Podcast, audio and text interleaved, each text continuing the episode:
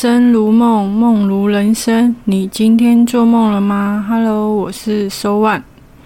没错，今天梦梦因为要上班呢，所以就今天由我一个人来录制这样子。那欢迎大家收听《幻想无罪，希望相随》。接下来进入 One More Time 的时间。首先呢，因为我们两个人的工作因素，还有一些种种的原因，所以停更了大概两周的时间。那为什么会停这么久呢？说 本来想说要停更，就是幻想无罪这个频道，但是后来想说，能够尽量做的话，就再继续做看看这样子，因为我们两个人。目前的话是以还是以主要的正职工作为主，那接下来还有其他的计划，所以也不晓得会不会继续的稳定一个礼拜更新一次这样子。那来更新一下我们最近的近况。今天的话是二零二三年的二月十四号，情人节，不知道大家情人节是怎么度过的呢？是不是跟自己的对象一起去吃晚餐，还是说有准备什么温馨的礼物送给对方呢？那我自己的话是等一下会准备煮饭。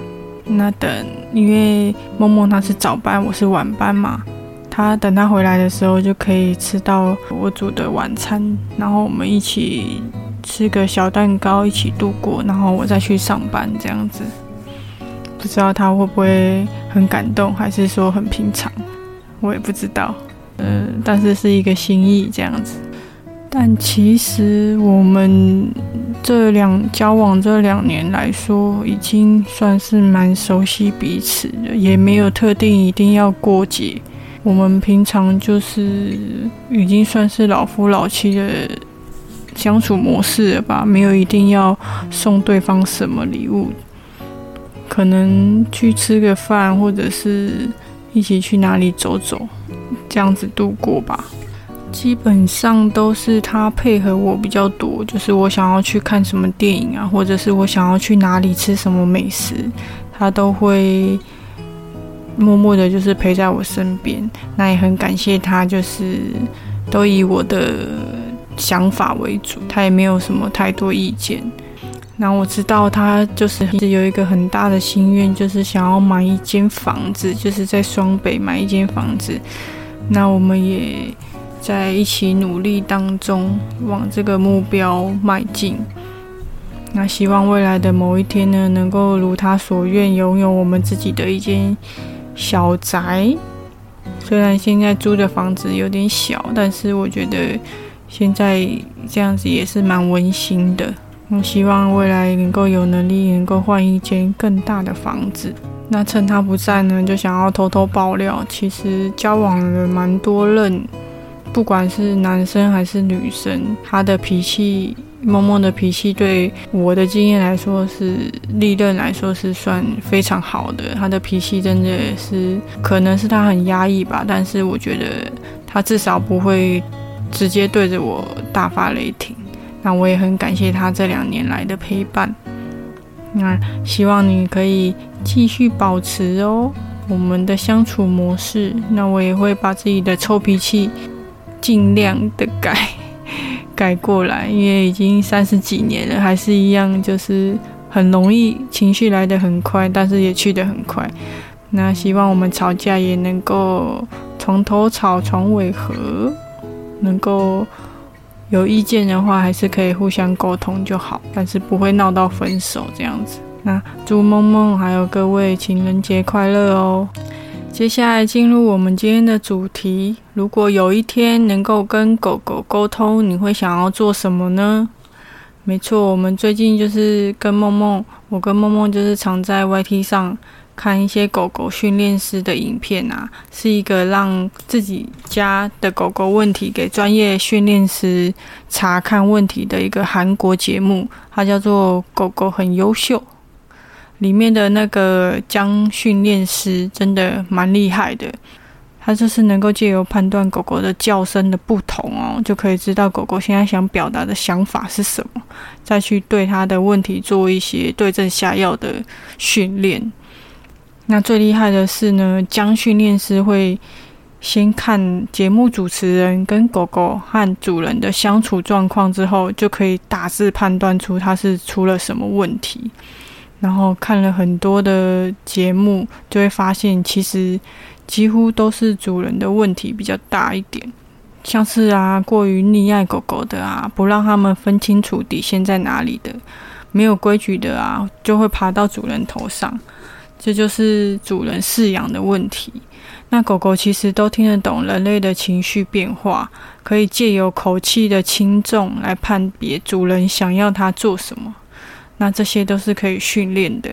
那记得很印象深刻的一集，就是将训练师啊，他如如果遇到一个很顽固、不想承认错误的主人呢，他会直截了当的告诉他，如果狗狗再不改变的话，它面临的不会是能不能继续饲养，而是它能不能活下去。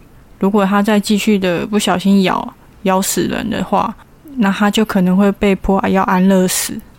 当将训练师如果讲到这个份上，通常那些主人就会开始沉思，甚至默默的掉泪，思考之前自己的饲养方式是不是错误，导致现在狗狗会难以掌控。通常这个时候，将训练师就会觉得，再去做训练的话，主人的方式是可以导正，并且会让那些狗狗更容易去。知道这要怎么接受这些指挥，那我这边就分享三个我比较印象深刻的节目内容。第一个是有一家他的狗狗呢，就是会对外人叫个不停，就是只要一进门呢，就会疯狂的对陌生人抱有敌意，想要去咬他，或者是一直对他狂叫。那将训练师是怎么训练他呢？他就是他一进门，首先将训练师一进门呢，他就先无视他，无视狗狗，不跟他眼神对视，然后请主人呢用牵绳先把他拉住，因为他狗狗就会一直叫嘛，一直对训练师叫，然后就请主人用牵绳把它拉住。狗狗一叫的话呢，就用。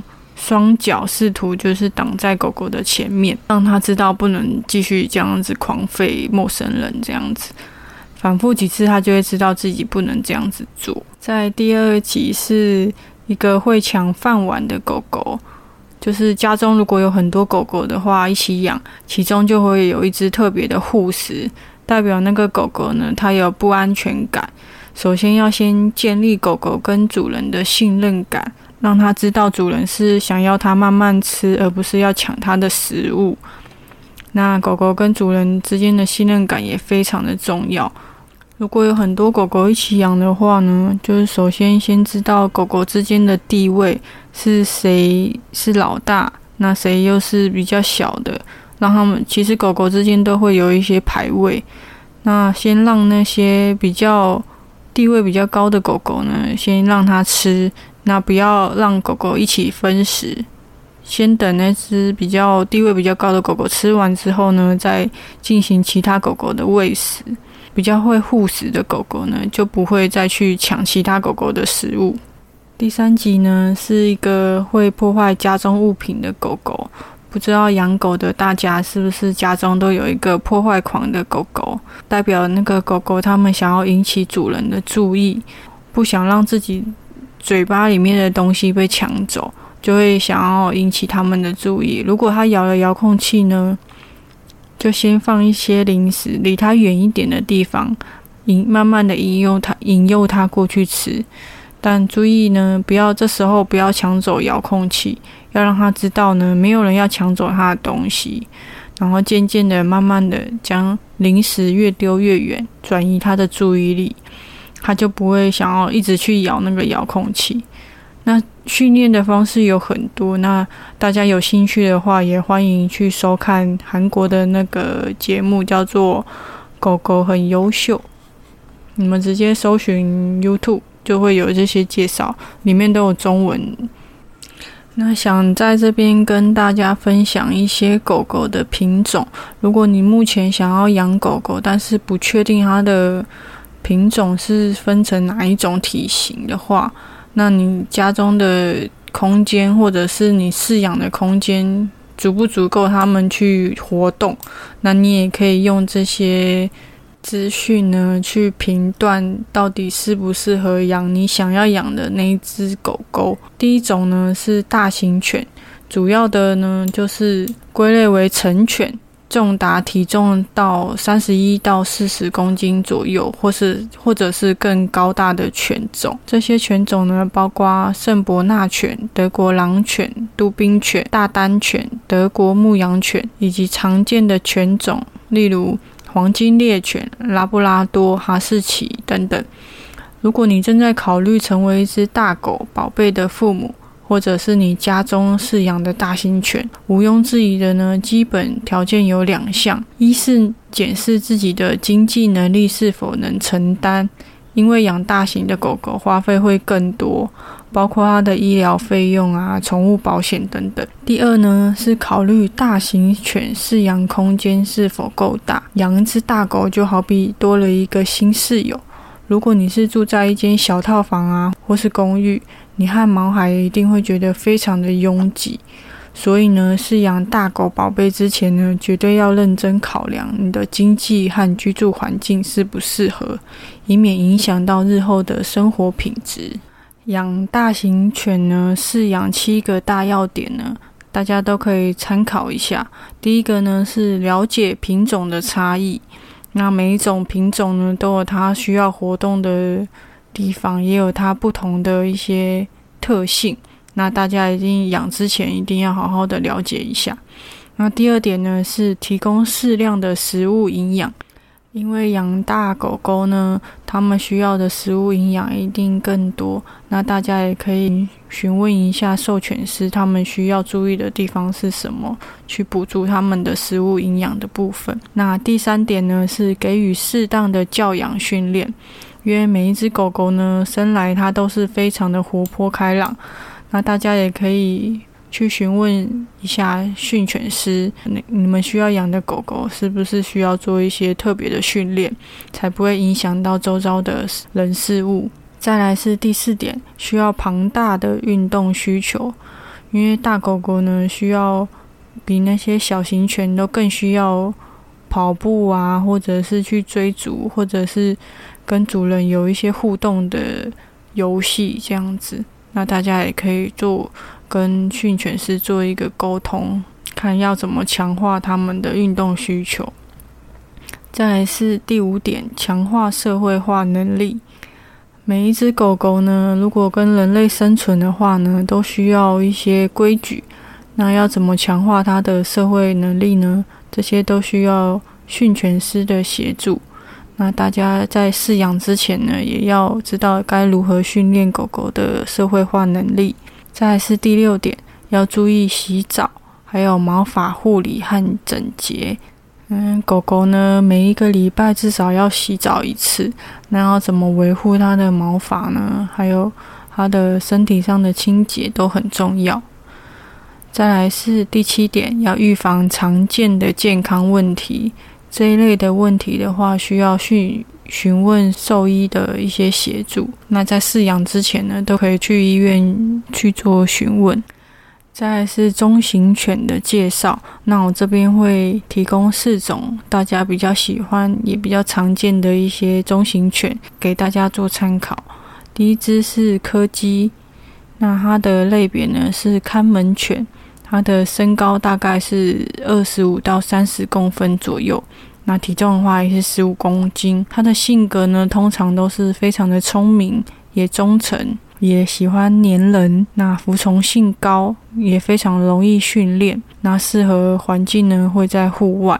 它食量跟运动量也都非常的大。饲养的注意事项呢，因为它对声音非常的敏感，容易因为一点点声响而就吠叫。还有体力呢会极度的旺盛，需要花很多时间去消耗它的好精力。那它的胃口也非常好，需要注意体重的控制，否则会变成总身短腿狗。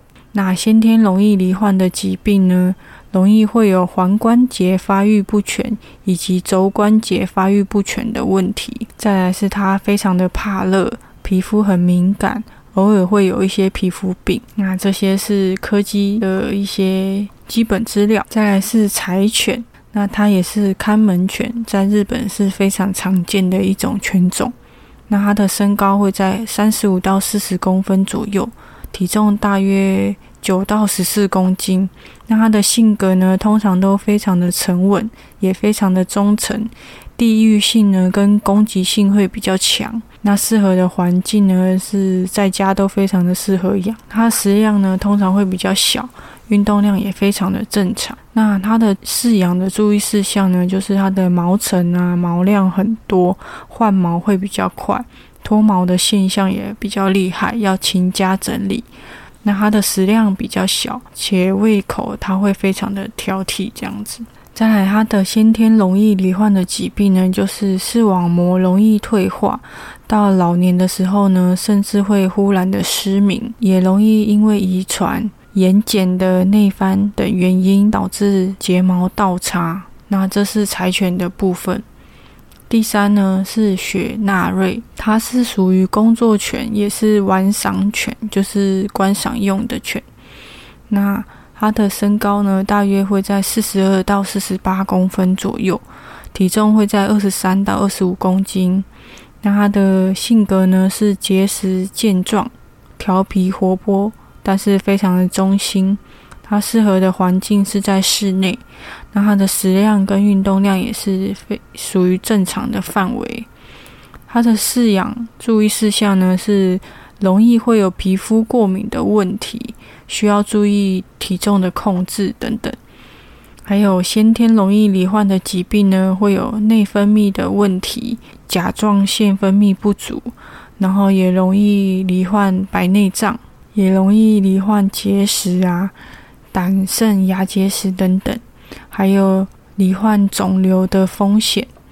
那雪纳瑞的部分的话，因为它算是一个玩赏犬，它的一些疾病、先天性疾病会比较多。如果想要饲养这类的犬种的话，需要评估一下自己的经济能力是否适合饲养这样的犬种。再是米格鲁，它也是属于工作犬。跟狩猎犬，那它的身高呢会在二三十三到三十八公分左右，体重呢会在八到十四公斤。那它的性格呢通常都是非常的调皮捣蛋，它的嗅觉也非常的灵敏，身手非常的矫健，抵抗力会比较强。那适合的环境会在户外，它的食量跟运动量也非常的大。那饲养的注意事项呢，因为它是属于。猎兔犬好动跟破坏力非常的强，在管教方面需要下非常多的功夫，容易因为食欲旺盛导致肥胖，需要注意它的体重控制。那先天容易罹患的疾病呢，需要注意它是否罹患肿瘤啊，例如血管漏瘤啊、淋巴瘤等等。那有想要饲养以上这四种犬只呢，需要评估一下自己是否适合。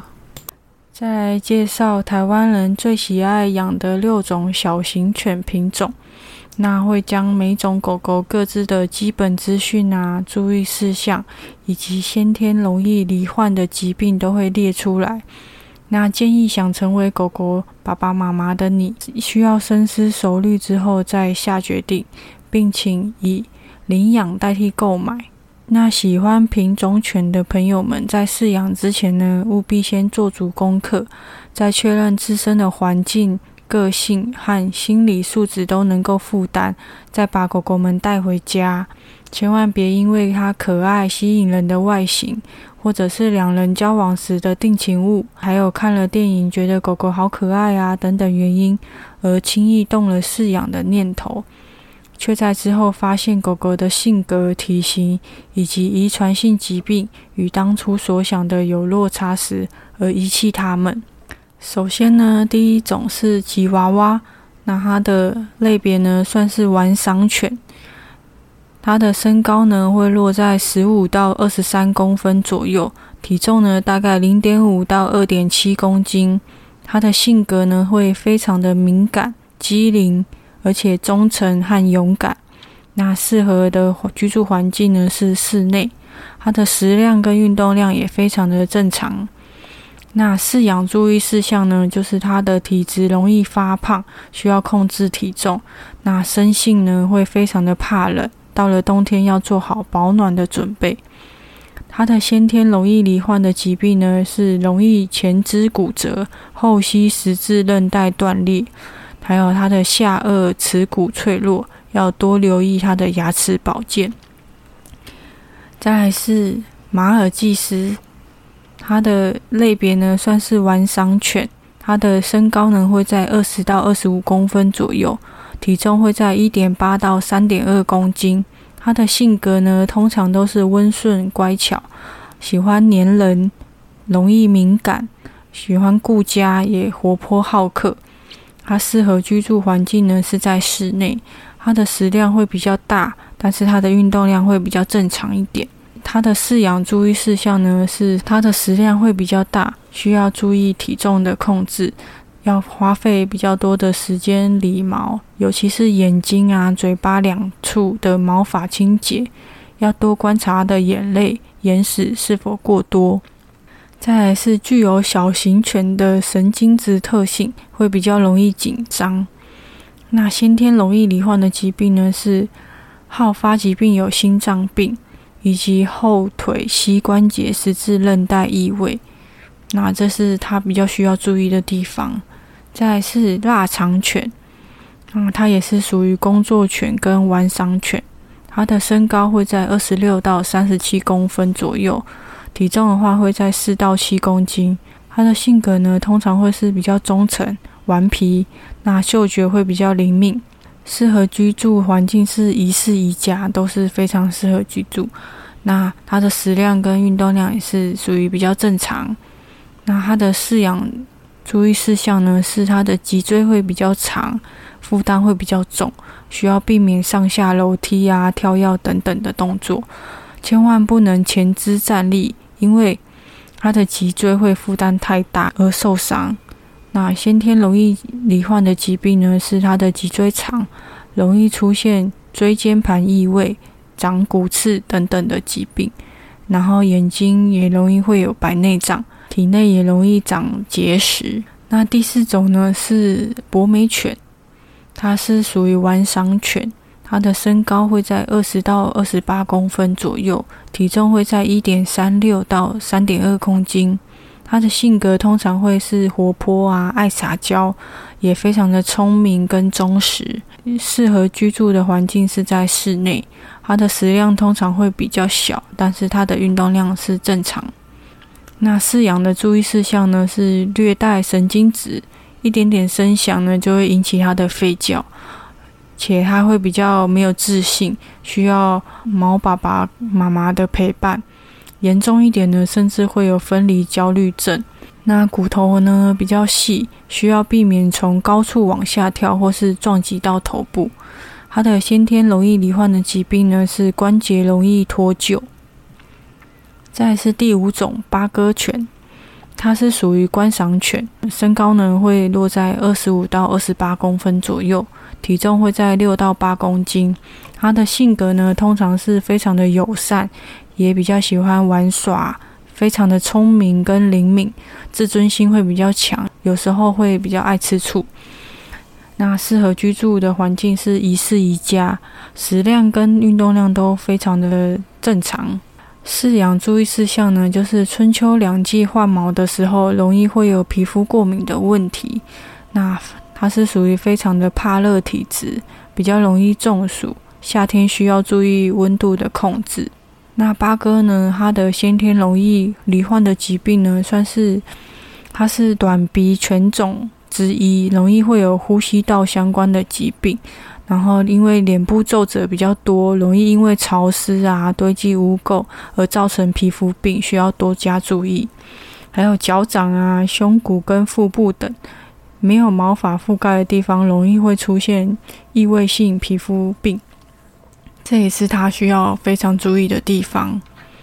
那第六种呢是非常常见的红贵宾，那本人自己也非常喜欢红贵宾。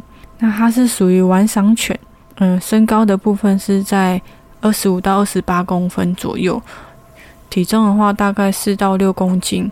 它的智商是非常的高，是狗界第二聪明的。那它非常的善解人意、温驯、窝心，然后也非常的友善机警。那适合居住的环境是在室内，它的食量跟运动量也是非常的正常。那饲养的注意事项呢，是它比较怕孤独，需要毛爸爸跟妈妈的用爱陪伴。那耳垢会比较多，需要勤加清洁耳部的部分。然后红贵宾先天容易罹患的疾病呢，是幼犬的时候容易前肢骨折，需要避免跳跃的动作。老年的时候需要特别注意后膝十字韧带异位。哦，它也有。皮肤敏感呐，容易会有皮肤病，会因为血统遗传疾病，成年后容易罹患骨头缺血性坏死症，这些都是需要非常注意的地方。如果各位需要一些专业性的知识，可以找兽医去做一些询问。你要定期的给猫孩做一些健康检查，会比较好哦。那自己本身呢，有养过几次狗，然后身边也有一些养狗的朋友。那狗狗真的是人类的好朋友，真的养过狗狗的都知道，他们会在你下班还没进门前呢，就知道你回家了，会等待着你的归来。每天一定要记得带它去散步，狗狗很需要主人的陪伴，要让它知道其实你很喜欢它，但是不能过度的溺爱它，要必须让它知道有规矩。